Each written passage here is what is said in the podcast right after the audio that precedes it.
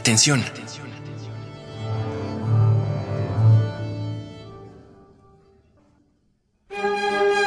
Furia, miedo, ímpetu, valor, incertidumbre, calma, duda, amor, alegría. Todas las emociones pueden contenerse en las cinco líneas de un pentagrama.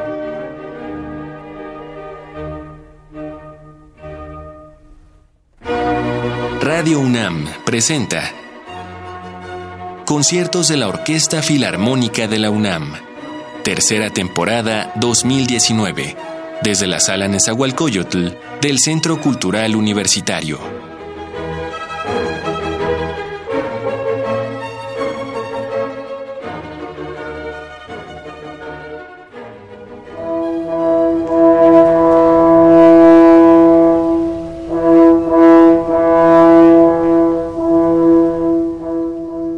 Necesitamos hablar de los seres pequeños, pequeños como la mitad de un cuerpo regular y que viven en agujeros en el suelo con puertas redondas.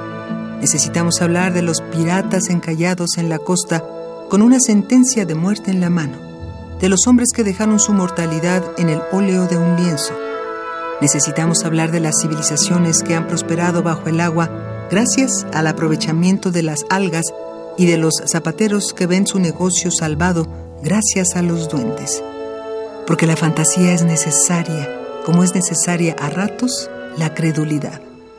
En algún momento de la historia de la humanidad, la ficción era indistinguible de la realidad, como si mentir fuera una acción tan prohibida que toda persona que se atrevía a pronunciar algo fuera de la realidad debía estar seguramente contando alguna crónica de viajeros. En algún momento de nuestra historia, mientras a alguien se le ocurría relatar la idea que había tenido de un pozo perdido en alguna caverna submarina, capaz de devolverle la juventud a quien bebiera de sus aguas, otra persona más dedicó su vida entera a buscar ese pozo. No muy distinto de la actualidad, donde una fotografía ligeramente manipulada por computadora es capaz de originar historias que son replicadas por las mentes que dejan en evidencia nuestra innegable necesidad de creer que algo de este mundo debe escapar a lo mundano, bajo el credo de que si alguna vez fue capaz de imaginarlo, es que debe ser real. En este quinto programa de su tercera temporada 2019, la Orquesta Filarmónica de la UNAM interpretará dos piezas construidas a partir de la fantasía historias que han trascendido los siglos, los géneros y los gustos al grado de que se han convertido en mitos de todos los días, leyendas cotidianas que impiden que muera la esperanza de que una pequeña parte de ellas sea real. Si bien el primer matrimonio del sultán Shahriar fue desafortunado, este procedió su vida de forma desmedida. Después de encontrar a su primera esposa engañándolo no le bastó con ejecutarla, sino que cada día volvía a desposarse con una mujer virgen de su reino, solo para ordenar su ejecución al día siguiente, lo que le permitía volver a contraer nupcias. Este modus criminal se repitió con tres mil mujeres, hasta que a su palacio llegó la joven Sherezad, la cual había planificado con su hermana que, antes de que se ordenara la ejecución, esta última habría de solicitar una última historia de su hermana. Sherezad comenzó un relato que mantuvo el interés del gobernante durante toda la noche, y una vez que amaneció, la astuta narradora pidió que la historia tuviera que postergarse hasta caer la noche, por lo que Shahriar la mantuvo con vida para escuchar la conclusión de la historia. Pero la creatividad de la narradora le permitía encadenar una historia con la que estaba recién terminada y así el interés del sultán se extendió durante mil y una noches, con lo que Sherezad ganó que se le perdonara la vida.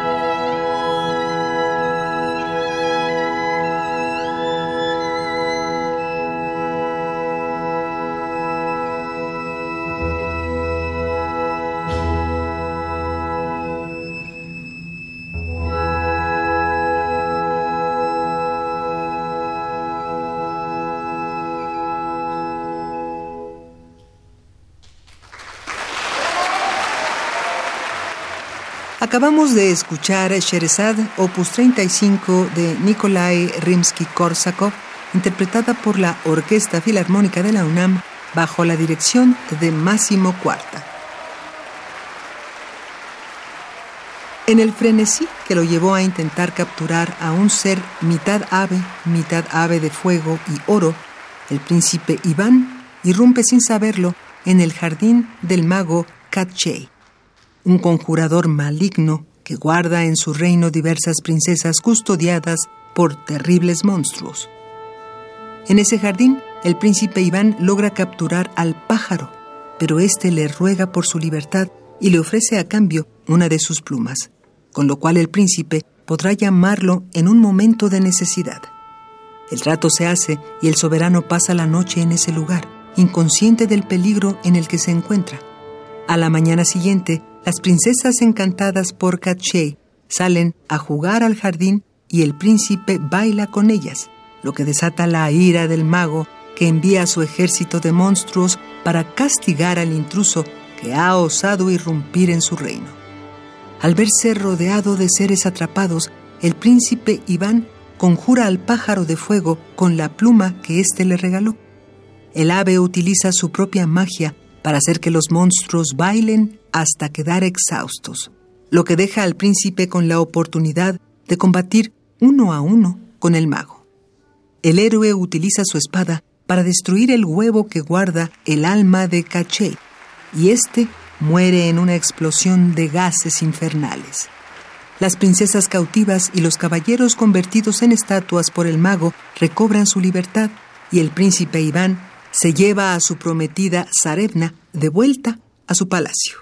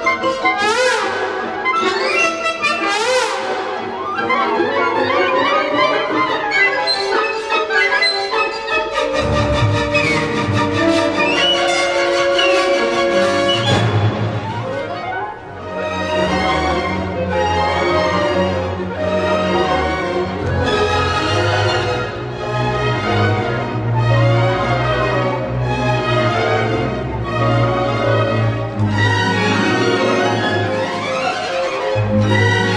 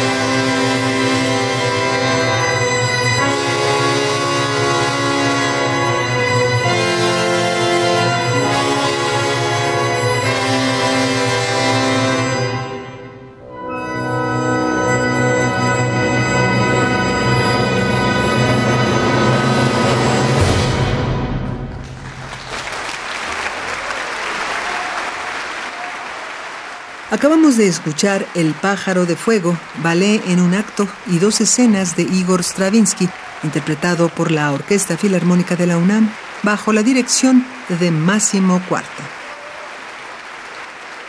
Para entender el valor de estas historias, cada uno de nosotros debería ponerse la misión de inventar una narración fantástica en un mundo con reglas propias y criaturas de anatomías exuberantes. No es difícil. Todo es una cuestión de impedimentos. Al mismo tiempo que necesitamos creer, necesitamos crear para que otros nos crean. La fantasía radica en potencia dentro de cada cabeza, pero la misma palabra incluye un estigma peyorativo que nos niega dedicarnos a ella. ¿Por qué perderíamos tiempo en crear fantasías? ¿Por qué buscaríamos crear irrealidades?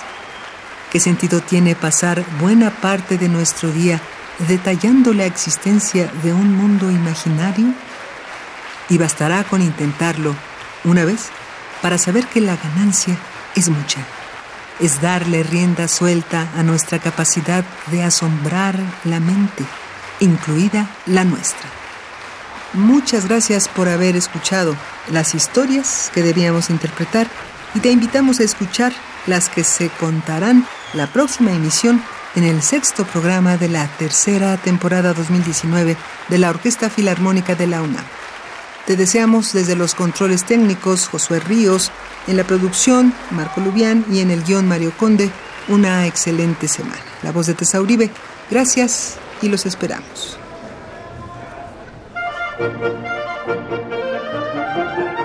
Cada emoción es una transformación.